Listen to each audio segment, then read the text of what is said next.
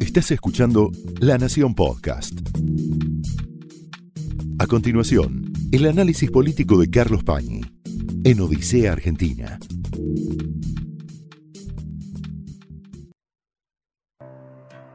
Odisea Argentina. Lo tenemos a Carlos arriba de un avión, así que hoy los voy a acompañar yo. No me dejen solo, como decía alguien, porque tenemos un gran programa. Vamos a meternos en lo que fue y sigue siendo la noticia del fin de semana, que es el sobreseimiento a Cristina Kirchner, Florencia, Máximo, otros empresarios, Cristóbal López, Fabián de Sousa, en la causa más relevante y más preocupante para ella que tenía Cristina Kirchner. Si uno le preguntaba, por ejemplo, a Alberto Fernández, cuando era operador nada más de Cristina Kirchner, en el 2019, todavía no era ungido presidente. ¿Cuál es la causa más relevante y más importante y más inquietante que tiene Cristina? Decía esta.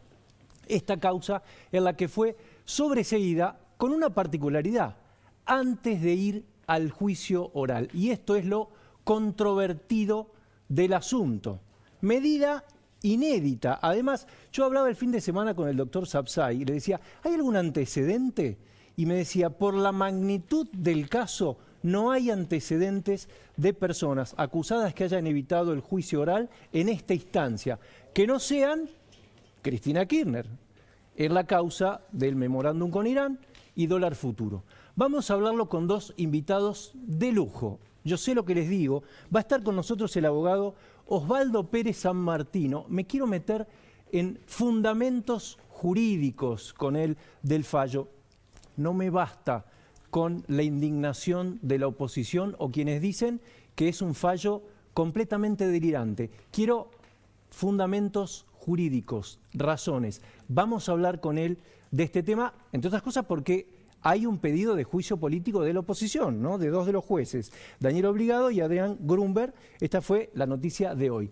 La otra invitada, vamos a conectarnos directamente con nuestra corresponsal en Santa Cruz, Mariela Arias, cuando todos estábamos hablando de otra cosa, cuando toda la política estaba halagando a Néstor Kirchner, Mariana, Mariela Arias estaba investigando esta causa, con otros colegas, con Hugo Alconada, con Nicolás Guiñaski, pero ella está allá y nos va a contar qué pasaba desde adentro, quién es Lázaro Báez, quién es Cristóbal López, cuándo conoció a Néstor Kirchner. ¿Es cierto que no lavaban la ropa en los hoteles porque no había gente?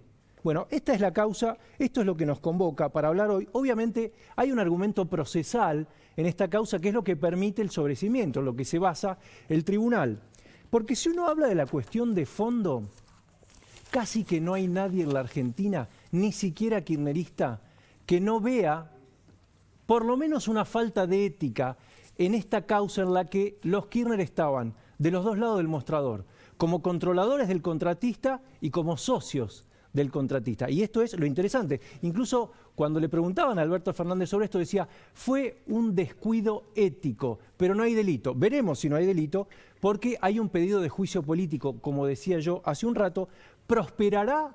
Bueno, esto es lo que le quiero preguntar a Osvaldo Pérez San Martino, porque entre otras cosas hay ya quienes hacen los números y ven que en el Consejo de la Magistratura la oposición necesitaría dos tercios y no los tiene. Y la otra pregunta, ¿Es pertinente pedir juicio político cuando hay una falla procesal de este tenor? La oposición dice es un delirio. Me pregunto del otro lado, si hay razones jurídicas, si es opinable el fallo, ¿corresponde pedir juicio político? O como dijo Carlos Beraldi, el abogado de Cristina, cuando no les gusta un fallo, lo refutan. Bueno, una pregunta para hacerle a San Martino. Ironía de esta causa, porque involucra, yo decía recién, a dos jueces, uno de los jueces, Daniel Obligado, fue hace dos años sometido a una presentación en el Consejo de la Magistratura por haberse ido a un viaje a Bagdad sin permiso de la Corte. Pidió permiso a la Corte, la Corte le dijo no, no vaya, señor juez. Pidió permiso a la Cámara, la Cámara dijo no, no vaya, señor juez. Elevar una denuncia de un abogado, ¿saben quién lo salvó? Un macrista, un angelicista, Juan Bautista Maíquez, votó a favor y desestimaron esta presentación. interesante, ¿no? Tiene muchos ribetes políticos. Última pregunta. Después de todo esto, ¿podemos decir que en la Argentina hay lofer, como repite el kirchnerismo como mantra hace por lo menos tres o cuatro años? Me parece que no, que hay razones para decir la justicia sigue su camino y si se politiza es otra cuestión. Y lo último, y ya vamos ya a la conversación con San Martino, ¿cómo va a resolver la Cámara de Casación Penal esta inminente apelación del fiscal? Porque esto no termina acá.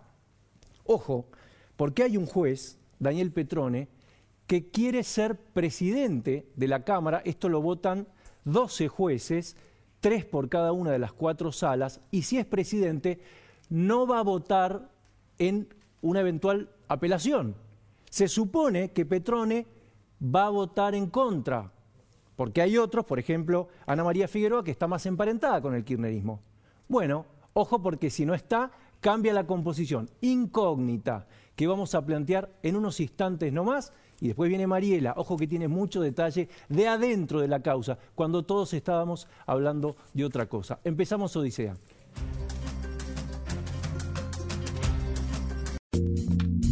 Estás escuchando La Nación Podcast. A continuación, el análisis político de Carlos Pañi en Odisea Argentina.